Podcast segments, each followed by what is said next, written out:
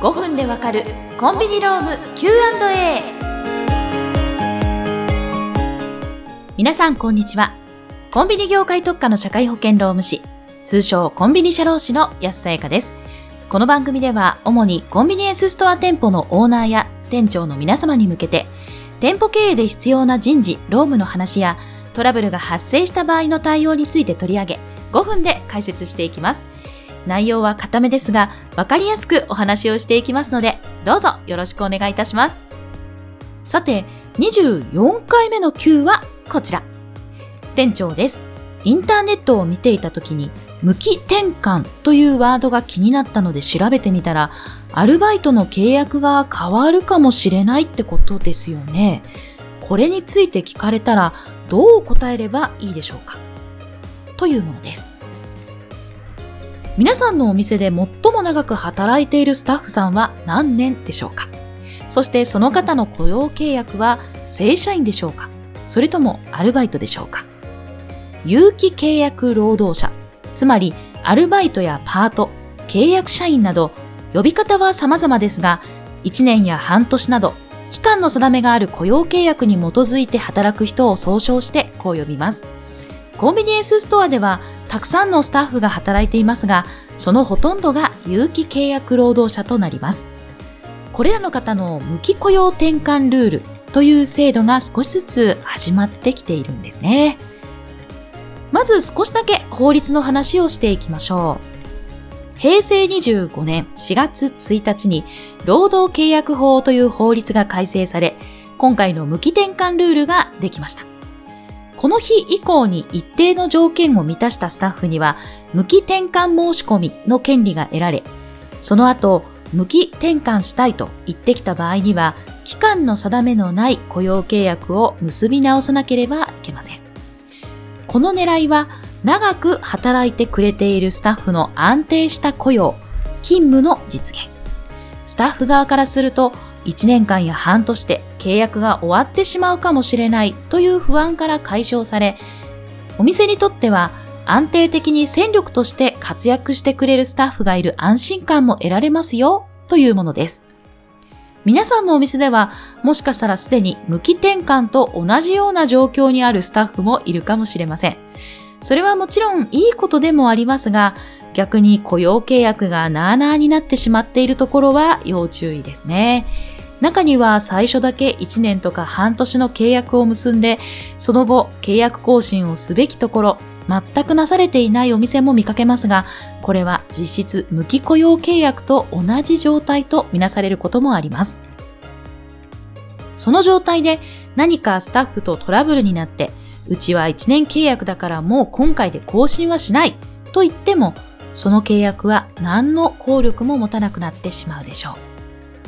では、この無期雇用転換ルールの条件を見ていきます。次の要件をすべて満たしたスタッフには、無期転換申し込みの権利が得られることになります。まず一つ目、有期雇用契約の通算期間が5年を超えている。まず定義をお話ししますと、同一の使用者との間で締結された2以上の有期労働契約の契約期間を通算した期間が5年を超えていることが要件となります。例えば、多くのお店では雇用契約を1年間で結んでいるかと思いますが、その場合は5回の契約更新が終わったタイミングと同時に無期転換申込権が発生することになります。もし1年を超える場合、例えば3年間の雇用契約を結んだ場合には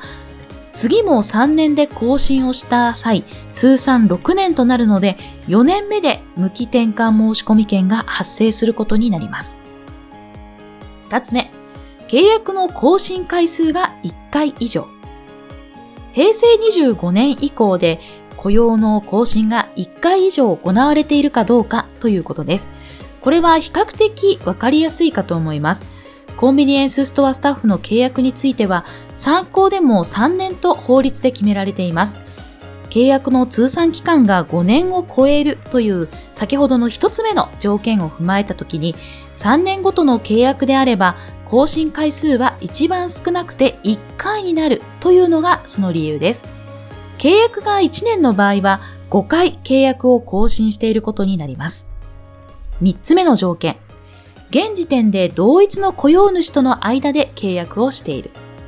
これが最後の条件となりますが、通算5年を超えて契約をしてきた使用者、つまりこれはお店のことですね。その使用者との間で現在も雇用契約を結んでおり、かつそれが当然ながら有期雇用契約であるというものです。以上、この3つの条件が揃っているスタッフから無期雇用契約に転換したいと言われたら、5年を超えた次の契約更新の段階で無期雇用契約へ転換をしなければなりません。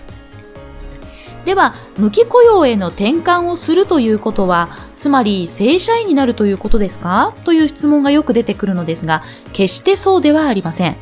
結論から言うと、雇用契約が有期から無期になるだけであり、例えばフルタイムの正社員になるとか、正社員が担うような業務をさせなければならない、時給を月給にしなければならない、ということではありません。例えば9時から1時のシフトで勤務しているスタッフが要件を満たして無期雇用転換された場合でも、このシフトが変わるわけではないので、まずはこれまで通りの業務を担ってもらうと良いでしょう。もちろん、スタッフのキャリアアップを図るという視点で、より責任ある仕事を担当してもらえるようになったら、お店としてもプラスになるのは間違いありませんね。以上、5分でわかるコンビニローム Q&A。お相手はコンビニ社労士の安さやかでした。それではまた次回お会いしましょう。